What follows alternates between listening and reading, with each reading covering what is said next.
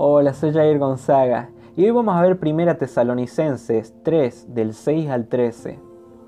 En este pasaje vemos que Pablo se alegró al saber por medio de Timoteo que las personas de la iglesia de Tesalónica estaban bien. Y a mí de verdad me conmueve esta preocupación que Pablo tenía por ellos, mostrándome que esa misma preocupación deberíamos tener todos los creyentes, los unos por los otros, ya que no solo se le ve esta preocupación por sus hermanos en la fe en esta carta, sino en muchas otras que mandó a distintas iglesias. Este pasaje nos muestra que debemos ser sensibles. Pablo muestra sensibilidad ante la situación dura que estaban pasando los tesalonicenses, y no solo muestra interés en ellos porque se mantenían firmes. Si se hubieran apartado, seguiría mostrando interés, tratando de ocuparse de ellos y sus errores, como lo hizo con muchas de las otras iglesias. Pero ¿nosotros hacemos lo mismo? ¿O solo criticamos y hablamos mal de esas personas que no están viviendo como Dios quiere?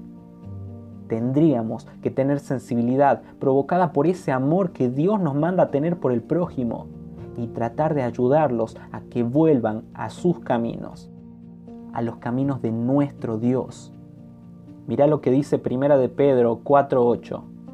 Ante todo, tened entre vosotros ferviente amor porque el amor cubrirá multitud de pecados.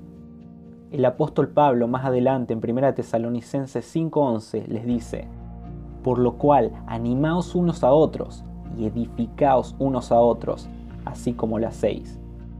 Debemos animarnos los unos a los otros, edificarnos, ser sensibles sin juzgar y hablar mal, porque Dios con nosotros ha sido amable, misericordioso y nos perdonó a pesar de todos nuestros pecados.